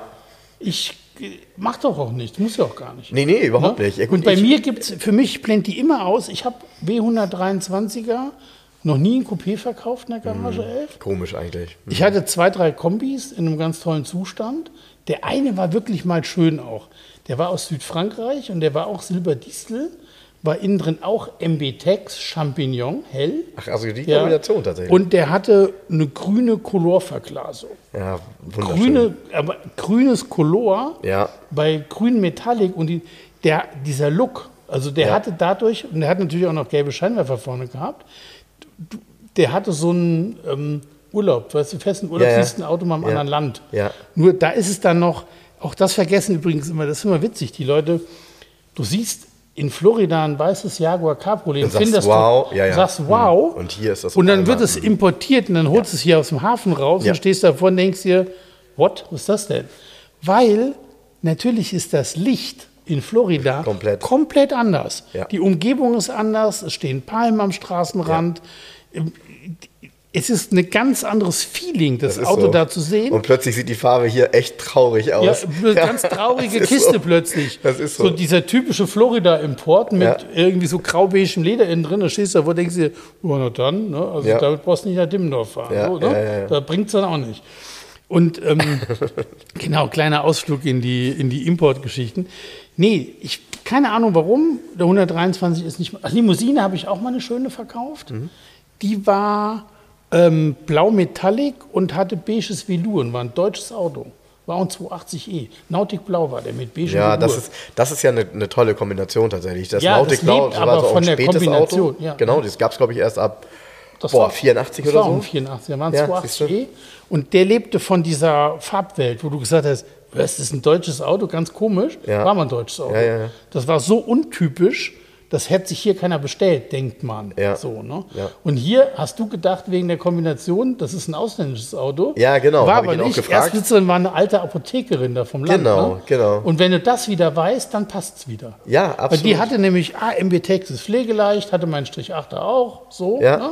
Und das nehme ich wieder. Genau, und an einer Sache kann man es auch gut erkennen, weil du, als du es gerade sagtest mit der Colorverglasung, der hatte witzigerweise gar keine Colorverglasung. Nee. Sieht man auch sofort, wirkt dann innen natürlich noch heller. Brauchst du nicht. Brauchst du auch nicht, so, genau. Ist ja genauso wie die Leute mal so, öh, das Auto hat keine Klimaanlage. Sorry, 1983 hat sich keiner berufen gefühlt, in Norddeutschland sich eine Klimaanlage, Klimaanlage ins Auto zu bauen. Für was? Für die zwei Tage Sonne oder was? Bestimmt Ne? nicht, bestimmt ja nicht. Quatsch. Ne? Ja, also alles in allem, äh, wie gesagt, wir hatten gestern einen schönen Tag, tolle Was noch Rallye. toll war, nochmal vielen Dank, Frank. Ja? Frank hat mir nochmal gezeigt, wie ein richtiges Autohaus funktioniert. Meine, Garage 11 ist ja hier eine stillgelegte Tiefgarage. Hier kommt ein Auto rein. Ich bin ja hier der Annahmemeister. Ich gucke mir das also an und entscheide, ob das gut ist oder nicht. Dann gehe ich ins Büro, da sitze ich dann als Marketingmanager, ja, ähm, gehe dann äh, online und äh, präsentiere das Auto meinem Publikum. Dann gehe ich wieder in den Showroom, bin Verkäufer, verkaufe jemandem und schlussendlich bin ich auch noch der Auslieferungsmeister. Der, zwischendurch immer mal wieder der Aufbereiter. Der Aufbereiter bin ich auch, weil ich nochmal aussauge und vielleicht mal die Scheiben putze.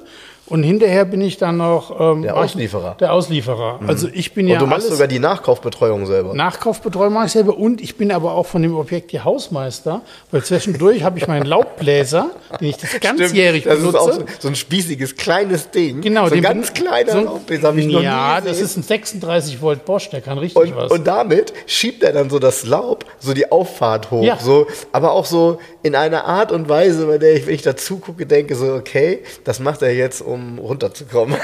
Total geil. Mal, immer wenn die Auffahrt hier durch die Bäume ist, hier ist immer Laub. Das ganze Jahr über fällt da mal was runter. Und dann, dann geht das nach oben und dann über den Bürgersteig hinten in die Grünanlage rein. Weg damit. Ne? So. Also ich bin alles in einem. So, dieses moderne Autohaus, das ist ja schon absurd. Ne? Also diese Mercedes-Benz-Niederlassung in Bremen, das ist ja ein Riesenpalast. Da arbeiten 180 Leute und nicht einer wie hier. Und diese 180 Leute ja, also das ist halt Wahnsinn, wie das da zusammenspielt, wie die Systeme da. Also das ist halt ein Die modernes arbeiten halt Autohaus. im Takt.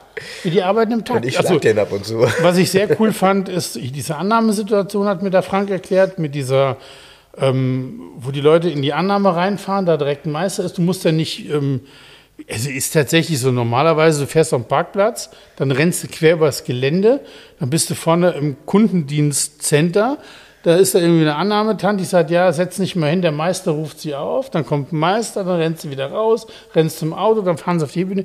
Nee, das gibt's in so einem ganz modernen Autohaus gar nicht. Das ist alles komprimiert. Du fährst mit deinem Auto da direkt rein. Genau, alles, die sogenannte Lane, das ist das Ja. sogenannte Lane-Konzept. ja, genau. es ist mega clean alles, hochmodern alles. Denn die Büros alles offen verglast mit äh, Wahnsinn. Also ich könnte da gar nicht arbeiten. Ich würde als Verkäufer an so einem Verkäuferprogramm scheitern.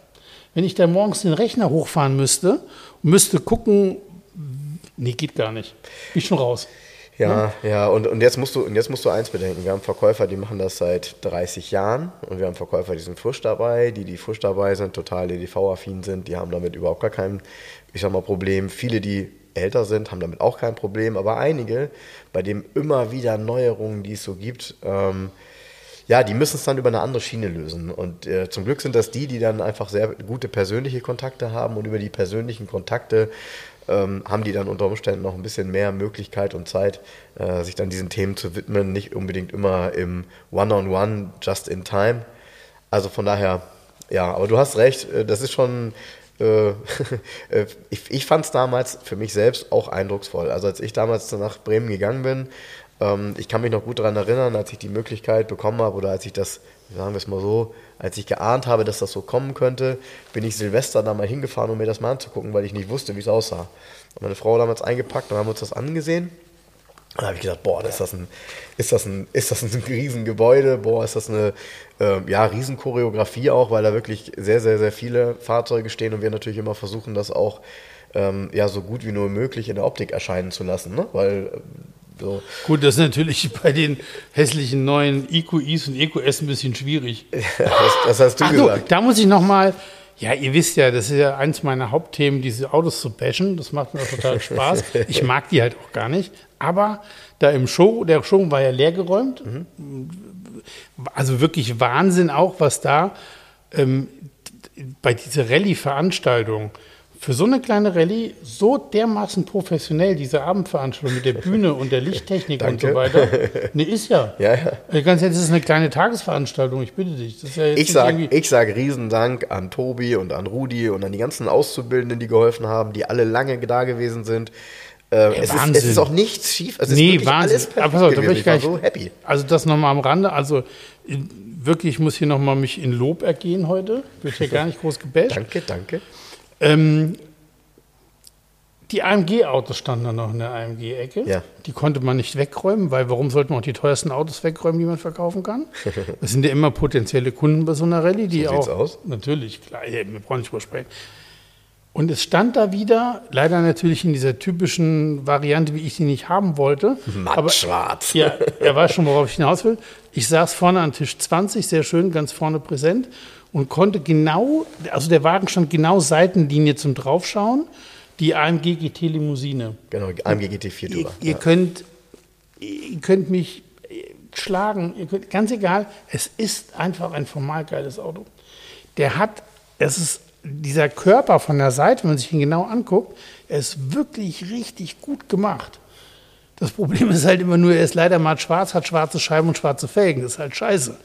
Aber das Auto in einer eleganten Kombination, also so wie mein Volvo, dunkelblau Metallic, helles Leder innen drin, weißt du, wie ich meine, ne? ein mhm. bisschen offenporiges Holz, so blablabla, mhm. so, mhm. nicht, nicht, nicht aufdringlich.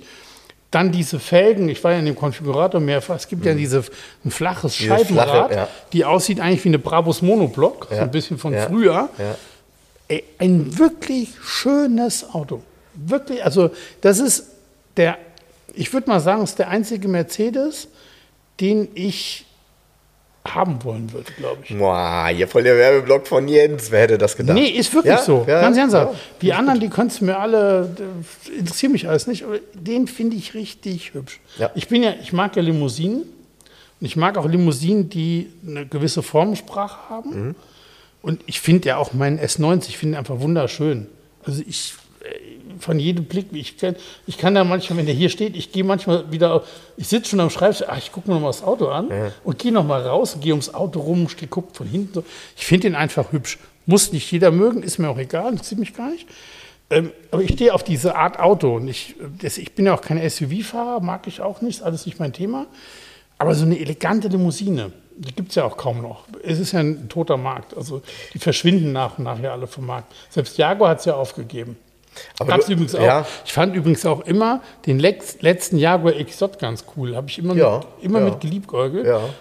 Der, der ist hat, nicht doof. Nee, nee der, wenn du den der siehst, hat auch nee. so schräge so schräge Geschichten. Zum Beispiel hinten, der hat ja hinten so eine Kunststoffverkleidung in der C-Säule, die andeuten soll, dass Glas rumläuft. Mhm, weißt du? Mhm. Der hat so ein paar Sachen, wo du sagst, ey, warum? Hättet ihr euch sparen können, aber irgendwie ist es auch. Wie, wie beim Ford Scorpio damals. Ja, so ein bisschen schrullig. Ne? Ja? Wie beim ja, Scorpio. Gut, aber Scorpio finde ich nicht schön. Ja, also, ist auf jeden Fall schrullig. Und da gab es mal so eine Sonderserie ähm, mit so einer Luxury, mit so einem Luxury-Innenleben. Da hast hinten nochmal eine, was ist hinten zwei Sitze auch ja, dran? Ja. Mit einer Mittelkonsole, wo du Gläser reinpacken kannst und so weiter. Und die gab es mal echt günstig, die Autos. Ja. Die wollte keiner. Gibt es immer, gibt es auch jetzt günstig. Und da habe ich mir ein paar Mal, habe ich die mit, also ich habe mir zweimal einen angeschaut. Mhm. Bin aber doch wieder bei Volvo gelandet, ist klar, aber ist auch ein geiles Auto. Kann auch was. Ja, ich drauf. Witzig ist das beim AMG GT4 Tourer tatsächlich, also nur meine, kurz meine Erfahrung. Wenn du dich da ans Steuer setzt, hast du das Gefühl, es könnte auch ein normaler GT2-Tourer sein, also könnte ein normales, äh, normaler Sportwagen sein. Es fühlt sich halt so an, ne? Du bist da schon sehr so, äh, es ist schon sehr ein Cockpit, ne? Ist nicht ja. so sehr limousinenhaft, ist so ein bisschen nee. so umschließend, das ist cool. Und was mir besonders gut gefällt, ist halt der mega Praxisnutzen durch diese große Heckklappe, die er hinten hat. Ja. Weil das ist echt praktisch, weil er hat mega Kofferraum. Das ist eigentlich ein Auto, so, wie, wie sagt man so schön, eierlegende Wollmilchsau. Genau. Wenn du wirklich Bock hast, hast du ein sportliches Auto, übrigens, hast trotzdem viel Platz. Ist übrigens, cool. was auch geil ja. aussieht, ist ein ganz früher Panamera, ein Buckel. Ja, ja, ja. Finden auch viele hässlich, weil er diesen Buckel hat. Nee, finde ich mittlerweile Und da gab es auch, ich weiß nicht, wie die, also eigentlich ist es Amethyst Metallic gewesen, aber es gab mal ganz kurzzeitig auch, ich weiß gerade den Farbnamen nicht, wie den Porsche hinterher genannt hat, gab es ein lila Metallic und braunes Leder. Und in der Kombination, Ui, einen frühen okay. Panamera, Oh, geil. Ich finde den tatsächlich gut in so einem Sandbeige, so ein hellem Gold. Das finde ich ist für mich so die Farbe. Ja, ähm, ja. Und dann eben in auch helles beiges Leder. Also ich bin nee, ja also den mag ich auch. Den finde ich auch. Irgendwie ja. hat der auch was wie früher Panamera. Aber übrigens sieht man auch kaum noch. Und da, also vielleicht um das abzuschließen, auch um die Rallye nochmal abzuschließen. Du hast hier nämlich noch was. Neben uns stand auf dem Marktplatz ein Porsche. Ähm, und äh, was war es eigentlich für ein Porsche? Was ein 356? Ja, 356, der war komplett rostfrei. Den Rost konnte man nämlich, falls er welchen gehabt hätte, nicht sehen, weil der großflächig beklebt war. Also die ganze Tür und so weiter war ein Aufkleber. Und zwar ein Auf das Auto kam aus Osnabrück, irgendwie vom Porsche-Zentrum Osnabrück, irgendwie gesponsert, glaube ich. Da stand auf jeden Fall drauf. drauf. Ja. Und das Auto kam vom efuelsforum.de, efuels-forum.de und fuhr mit E-Fuel. Die hatten den Volltank mit E-Fuel. Genau. Also wenn und ich hatten auch noch ein paar Kanister dabei. Ein paar Kanister dabei um die Rallye, um das und ähm, ich habe mich ganz kurz mit ihm unterhalten. Also fährt problemlos, einwandfrei und ähm, fand ich spannend. Leider wurde das Thema überhaupt nicht beachtet auf der Rallye. Also das Auto nee. stand da. Ähm, inzwischen weiß ich, dass das politisch motiviert ist, dass das nicht ähm, beachtet wurde, wie man sich das vorstellt. Kann man so sagen, ne? Ja. Ja, ist egal. Ähm, ist auf jeden Fall, wie soll ich sagen, ähm, schade, weil für mich ist diese Art oder dieses Thema E-Fuel ein ganz wichtiger Baustein für die Zukunft unseres Hobbys. Weil genau, das, das ist der darum, stärkste Effekt eigentlich für unser Hobby, weil also der stärkste Effekt deshalb, weil dieses, ich sag mal, Verbre Verbrenner verbieten, äh, was man jetzt gemacht hat, dass man sagt, dass man die Entwicklung im Grunde ja für solche E-Fuels damit natürlich extrem hemmt. Ja? Weil hätte man das nicht ausgesprochen, wäre die Entwicklung in einer anderen Geschwindigkeit weitergegangen als jetzt. Weil jetzt geht es tatsächlich ja, bei den E-Fuels um eine deutlich geringere Menge an Fahrzeugen, die da, für die das in Zukunft in Frage kommt, wenn nachher alles, was Neues, elektrisch ist. Trotzdem, das ist eben für unser Hobby, scheint es wichtig Ja, das warten wir tatsächlich noch ab. Ich bin auch gespannt. Ich, ich, ich glaube auch, dass wir irgendwann mal so ein bisschen ähm, eine, eine Veränderung auch, na, so eine Veränderung im Bewusstsein für dieses Thema auch entwickeln. Aber ähm, das wahrscheinlich macht das auch erst Stopp, wenn wir einen gewissen Anteil an Fahrzeugen elektrifiziert haben, die auch wahrscheinlich im Nutzungsrahmen absolut sinnvoll sind, sie zu elektrifizieren. Trotzdem, ähm, ja, dieses Thema E-Fuels super interessant. Wir genau, haben da mit also denen auch über die Oktanzahlen gesprochen. Gibt es auch unterschiedliche, ne? Hm? Also gibt es ja auch unterschiedliche E-Fuels genau. und natürlich auch unterschiedliche Oktanzahlen. Also wenn ihr ja, auf cool. efuels-forum.de geht, könnt ihr da relativ ähm, gut lesen, worum es geht. Ich habe ja auch so ein kleines Booklet mir mitgenommen, wo das auch mal so zusammengefasst worden ist. Und ähm, das kann ja nicht nur für Autos benutzt werden, es kann für Flugzeuge benutzt werden, für Baumaschinen. Ja, also falls ihr Flugzeuge habt. Für, für, alle, für alle Arten von Verbrennungsmotoren. Und mir geht es ja nicht um, in Anführungsstrichen, Greenwashing, sondern mir geht es nur darum, es einfach weiter ganz normal benutzen zu können. Ja, so ist es. Ne? Darum ja, geht es. Ja, ja, genau, genau. Und so es hat den Nebeneffekt, dass es tatsächlich ökologisch interessanter ist, wie Benzin zu verbrennen, sagen wir es mal, ja. so ausdrücken. Ne? Ja, also da muss sich jeder seine Meinung bilden. Ich fand toll, dass gerade so ein alter Porsche 356, das zeigt ja erst recht, man hat da einen Sportwagen aus den 60er Jahren, wo jeder sagt, oh Gott, oh Gott, wie bringe ich den in die Zukunft? Aber gerade, dass der da schön mit E-Fuel betankt Ja. seine Runden dreht Ja. und problemlos läuft, das zeigt das Potenzial der Geschichte sozusagen. Absolut, ja, absolut. Also deshalb, äh, an dem Thema muss man echt dranbleiben. Da sind wir auch sehr interessiert, wie das weitergeht. Und ich würde das zu gerne auch mal testen. Ähm, in welchem Auto auch immer, habe hier viele In Möglichkeiten. dem AMG GT aus eurer. Nee, mich mich würde das interessieren, tatsächlich mit einer hohen Oktanzahl für den Mustang. Das würde mich mal interessieren. Ja, natürlich. Ja? Ich glaube, das funktioniert. Ja, ja. Ja, klar. Ja, und von daher, ähm, ich, ich glaube, das ist ein Thema, wo, wo man echt dran sein sollte. Ähm, was anderes passt aber sehr gut, äh, aber da wir könnten mit was anderem anfangen. Ich habe mir eben gerade ein Auto hier bei dir angeguckt, was du neu bekommen hast, nämlich den 944 Turbo. Ach so, ja, genau. Ach, übrigens, mir ist wieder eingefallen, welch, wir haben letztens überlegt, ah, welches Auto habe ich denn noch verkauft? Das war der schwarze Mini mit dem roten Leder. Ja, Und den hat lustigerweise die Firma Mengers gekauft. Ach was. Also der Mini-Spezialist himself hat den gekauft sozusagen. Keine Ahnung, ob den weiterverkauft oder ob die ihn selber fahren, ich weiß nicht. Ähm, genau, es, hier sind noch ein paar neue Autos reingerutscht und unter anderem dieser 944 Turbo in Zyklamrot Metallic. Das ist ein dunkles Rot mit einem, ja, mit einem lila Stich drin. Und innen drin Stoff Multicolor Grau. Ein, Stoff Multicolor ist eine meiner absoluten Porsche-Lieblingsausstattungen. Die gab es auch im Porsche 964. Die gab es auch ganz zum Schluss. Im letzten Baujahr gab es Stoff Multicolor auch für den Carrera 3.2. Eine ganz seltene Kombination, das zu finden überhaupt. Hm, sieht gut aus. Und ähm, er hat Stoff Multicolor Grau. da hat einer geschrieben ähm, auf, ich glaube auf Instagram, oh, bei Porsche in der Marketingabteilung waren die aber lustig drauf, dass sie den Namen durchgedrückt haben. Multicolor Ja, der, Grau. Farbe ist da gar nicht drin. Da ist keine ja, ja, Farbe genau. drin, aber das hieß immer Multicolor, weil da geht es darum, dass eine, eine Grundfarbe ist Ja. und ein Farbverlauf in den Karos drin ist, wie so Genau. ein Schachbrett.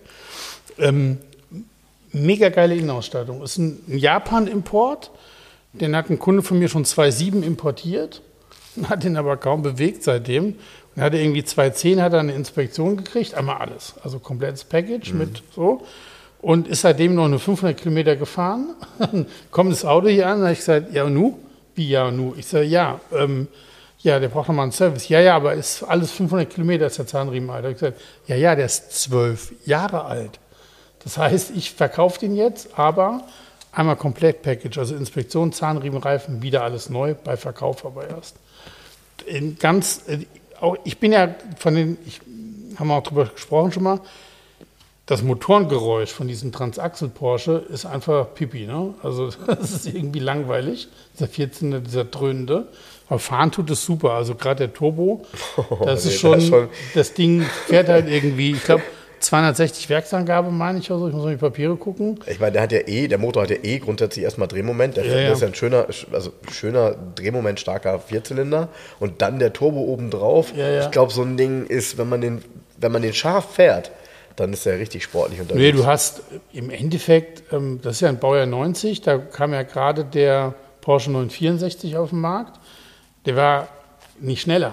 So, Nee, nee. Also Porsche hatte da die Konkurrenz von unten praktisch im eigenen Haus sozusagen. Also ähm, ja. Naja, und, über, über die was- Fahreigenschaften eines Transaxel braucht man ja auch nicht Nee, äh, zu reden. nee, und das was- ist wirklich erhaben. Was, Also, was muss mir an dem sagen. Modell sehr gut gefällt, ist, dass der diese Schmiederäder hat, diese schönen. Mhm. Und es ist ja innen drin Facelift. Der hat ja das modernere Armaturenbrett. Ja. Das finde ich wesentlich besser. Auch von, wenn man drin sitzt, das Raumgefühl ist ganz anders wie in einem frühen 944er, Ja, ja, ja.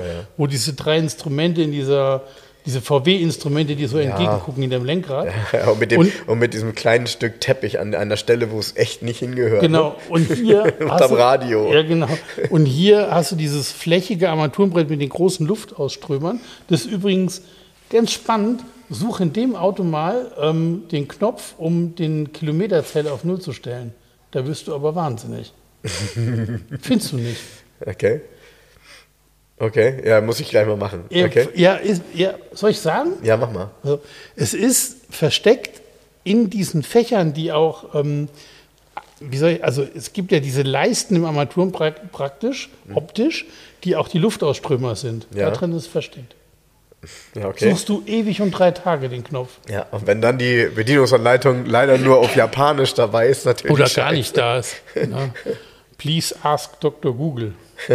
ja, also hast du da wirklich gesessen und gedacht, so, was ist denn hier los? Ich habe das mal gesucht, seitdem weiß ich ja, wo es ist. Ja, okay. Es gibt ja immer wieder bei so Autos so, denkst du dir, okay, und wer hat sich das ausgedacht und warum? Konnte Ja. man keinen normalen Knopf nehmen? Ja. Also, warum? Was war der Grund? Ne? Genau, was war der Beweggrund, das zu verstecken? Ja, warum? Ja. Ja. Aber in dem Zusammenhang ganz, äh, ganz schön äh, vielleicht ein Future Classic-Tipp, weil mich hat ein, einer unserer Hörer angeschrieben und hat gesagt, er hat relativ lange geschrieben, ich habe schon gedacht, ähm, er ist sauer. Er hatte dann gesagt, ihr redet immer über dies und über das und über jenes, aber worüber ihr noch gar nichts gesagt habt, ist eigentlich über den Porsche Boxster. Ist eigentlich ein Auto, was total bezahlbar ist, insbesondere die erste Serie. Und ähm, aus meiner Sicht, natürlich habe ich einen, äh, ein toller Future Classic. Und da habe ich gesagt, ah, stimmt nicht ganz. Ich glaube, Jens hat über das Auto schon mal geredet, weil er immer wieder von dem Ansauggeräusch auf der Fahrerseite Genau. erzählt, Hab ich- was ja, sensationell sein soll. Ist sensationell, wenn du einen frühen äh, Boxer hast, so einen 2.7er und ähm, der, der Lufteinlass, der Ansaug ist genau, wenn du da drin sitzt, unter deinem Ohr praktisch, auch wenn du das Fenster aufmachst oder das Dach aufmachst. Genau. Und ähm, der 2.7er, wenn du den, also dieser frühe Boxster, wenn du den richtig drehst, wenn er hochdreht, klingt der ein bisschen wie ein alter Elver. Ja, siehst du, und ich, ich habe hier das Buch mit ähm, aus dem Hehl Verlag von Brian Long, Edition Porsche-Fahrer, Porsche Boxster, Typ 986, in der Mitte liegt die Kraft. Ähm, ein tolles Buch mit sehr, sehr vielen Werksaufnahmen auch drin, äh, von frühen Fahrzeugen. Die Modellpflegen sind da drin beschrieben. Da ist auch äh, die verschiedenen, ja, zum Ende hin auch die Sondermodelle, die es gab, beziehungsweise äh, die Produktionszahlen auch. Ist ja auch ganz interessant mal zu wissen. Da fällt mir noch eine Story zu ein. Ja, Ein Freund von mir hatte mal einen Boxer und hat ander- einem anderen Freund geliehen damals in Köln. okay. Und der konnte ihn eine Woche lang bewegen sozusagen. Und beim Boxer ist es so, der hat eine Ölstandsanzeige und hat eine Trockensumschmierung. Ja, So, und wenn du hinten den Kofferraum aufmachst, in Anführungsstrichen, da hast du nur so einen Einfüllstutzen. Du hast keinen Messstab in dem Sinne. So, Ja. weißt du, so. Und natürlich ist es so, dass ähm, wenn der kalt ist und nicht im Leerlauf ist, dass die Ölstandsanzeige natürlich nichts anzeigt. Weil die kann nur erst anzeigen bei der Trockensumschmierung, wenn es eine gewisse Temperatur hat und also richtig anzeigen, eine gewisse Temperatur hat. Du dann im Leerlauf läufst 60 Sekunden lang, wie beim alten Elber auch eigentlich. Okay. Dann ist in dem Überlauftank bei der Trockensumschmierung ein gewisser Füllstand drin und der wird dann angezeigt das Instrument. Na, was macht er? Er fährt los, die Anzeige ist natürlich unten, ja, wie er losgefahren ist. Oh Gott, da fehlt Öl und kippt hinten zwei Liter Öl rein. Zwei Liter? Zwei Liter? Zwei Liter? Es fehlten ja zwei Ein Liter. kleiner Tipp. Ja, aber das ist Für also, ihn fehlten zwei Liter, pass auf. Ja. Ein kleiner Tipp an der Stelle, Riesensauerei, nachdem der dann warm war, Ja. hat es natürlich alles hinten rausgedrückt und dieser ganze Kopfraum schwamm voll Öl hinterher. Ja, Ja, kleiner Tipp. Wenn ein Auto anzeigt, es hat zu wenig Öl. Also ich, ich habe diesen Fehler auch schon gemacht, deshalb weiß ich, wovon ich rede. Immer erstmal mit einer kleineren Ölmenge anfangen. Nicht das gut meinen Klar. und eben voll einen draufgießen, weil erstens, klar, man kriegt das mit Hausmitteln jetzt auch nicht wieder ab und wieder weg.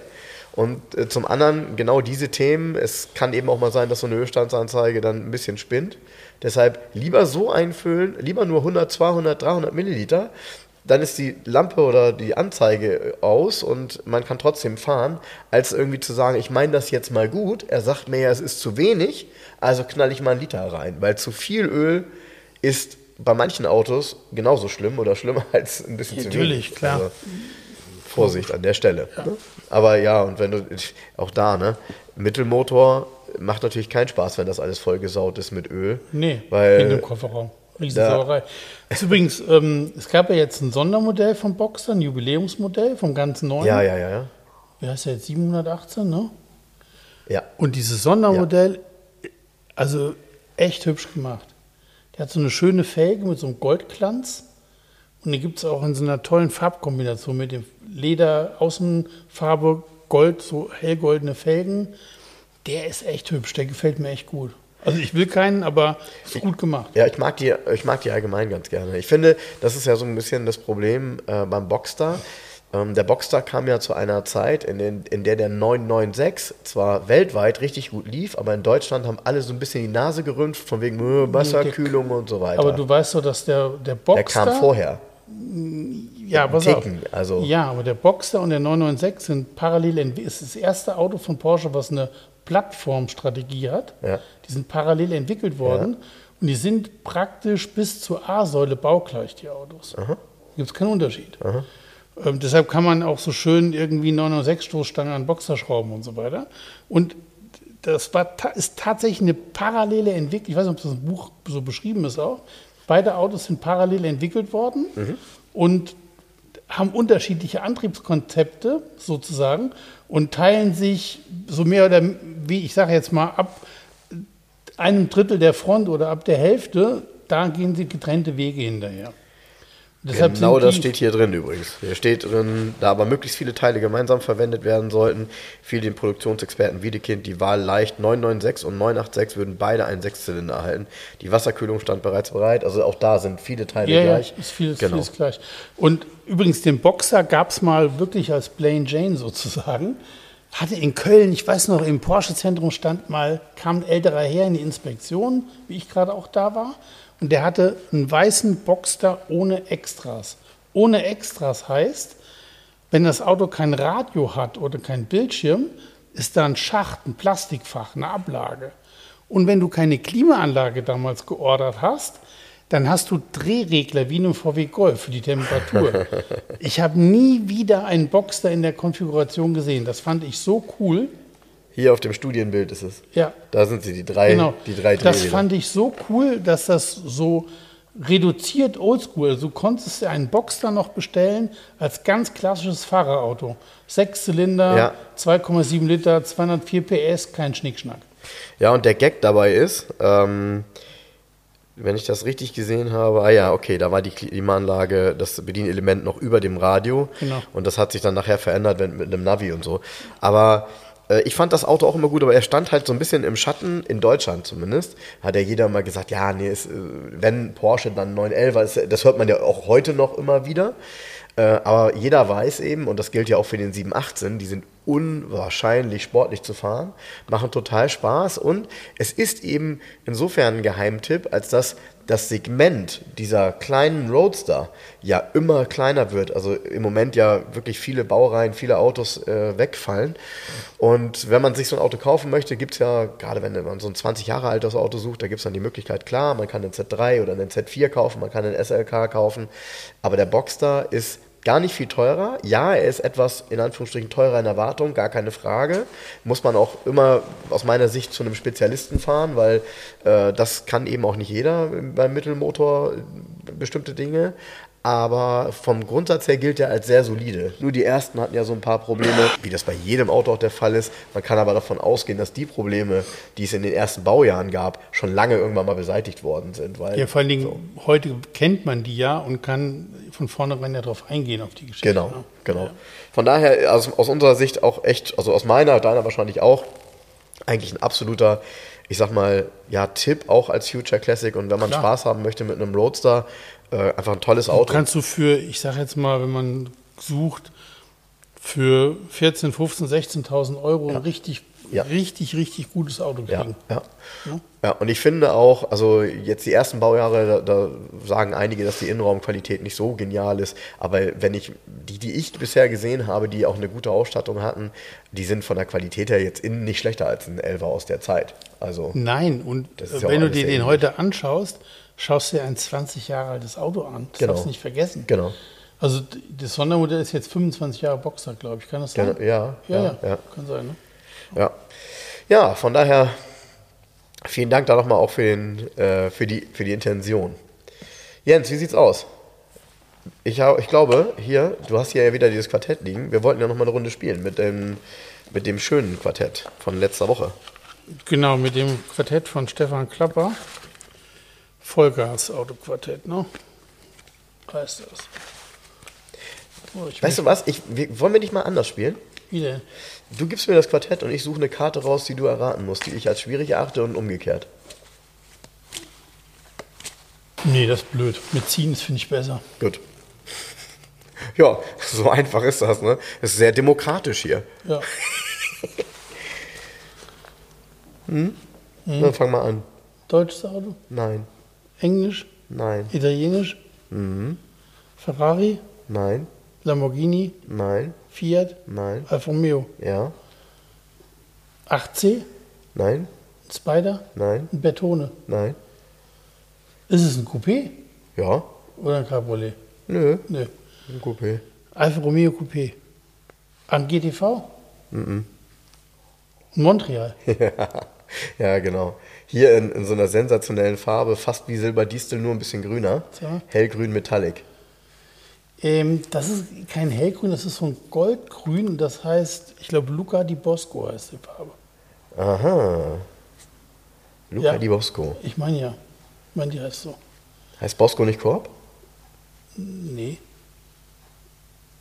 Nee? nee. Apfel? Ich weiß es nicht. Ich, die Farbe heißt, glaube ich, so.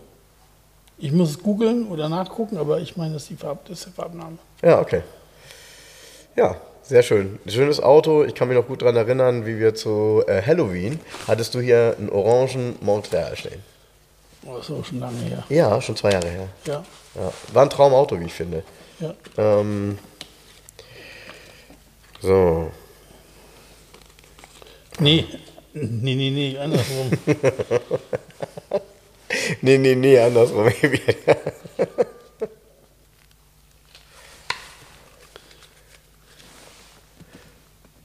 du guckst gerade so. Ähm, englisches Auto? Du hast es gesehen, ne? Nein. Nee? Nein, ich habe Ist ein nicht gesehen. Auto. Okay. Ähm, 60er Jahre? Auch, Also eher 70er Jahre. auch. Also wurde gebaut von, Jensen. ja, Ja, okay. Also ein Interceptor. ja. Ja, okay. Ja. Äh, Das war aber tatsächlich geraten. Ich habe es nicht gesehen. Ich habe ich hab nur irgendwie gerade 60er. Das, ist eine, das muss ich mir mal angewöhnen. Ich weiß gar nicht, warum ich das bisher nicht gemacht habe. Einfach die Epoche zu erfragen. Da ja, ist ja mehr. also kam tatsächlich, ist ja auch eine vignale Karosserie, Mhm. übrigens. Also, War das nicht diese ganz. Ja, wir haben es tausendmal schon drüber gesprochen, glaube ich. War das nicht diese verrückte Geschichte, dass die Autos hin und her geschickt wurden noch? Was? Dass die Autos hin und her geschickt wurden? Karosserien? Nee. Nee? Nee, nee. Das war der Cadillac Alonte. Ja, das auch, ja. Das Aber die war nicht, ist ein vignale Entwurf gewesen, der Interceptor. Und hat ja, ich hatte ja hier mal diesen Fiat, ähm, das 124 Vignale Coupé stehen. Und wenn Ja. du den Scheinwerferpartie siehst und den Interceptor, die erste Serie, das ist eins zu eins gleich. Es war bei Vignale oft so, dass so zwei Autos Okay. ziemlich ähnlich waren. Okay. Und ähm, der kam raus 1966 oder 67, der Interceptor, ne? 66. 66, okay. Ja. Genau, das hier ist eine MK3 auf dem Bild und später. Jo, genau. Ah, ich, irgendwas war doch da, wo die. Wo wurden die gebaut? In England. Ja, ist ein englisches Auto, ist klar, aber war da nicht irgendwas? Nee. Ich muss mir mal durchlesen. Irgendwie, Vielleicht irgendwas, du den Allradantrieb, Ferguson?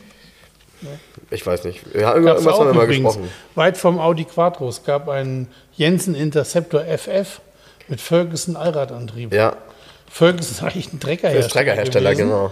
Aber Massey haben- Ferguson. Ja, die haben ähm, ein Allradsystem gehabt, ähm, das in diesem Jensen verbaut worden ist auch.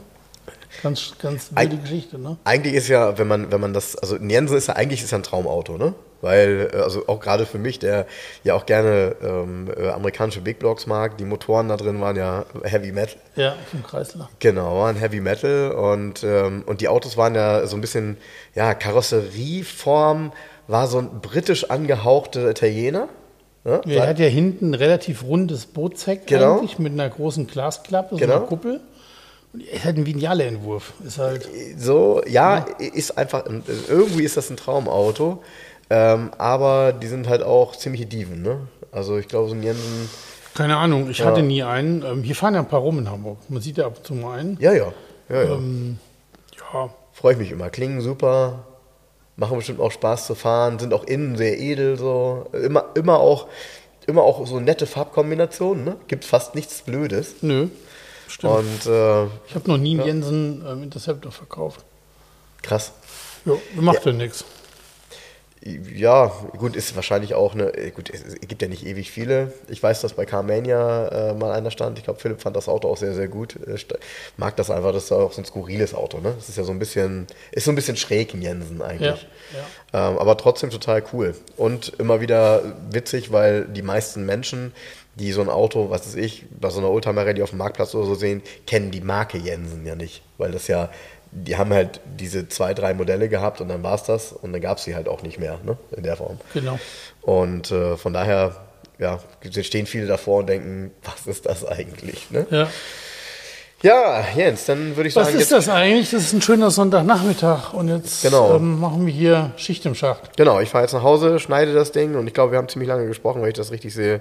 Dann sind wir hier locker bei einer Stunde, 20 Minuten oder so. Ja, aber wir haben ja auch ein bisschen was erlebt. Und ähm, ja, demnächst geht's weiter, ne? Also, Ja, es kommen viele spannende Sachen diese Woche in die Garage 11. Bis nächste Woche. Tschüss. oh, da bin ich gespannt. Also, ciao, ciao.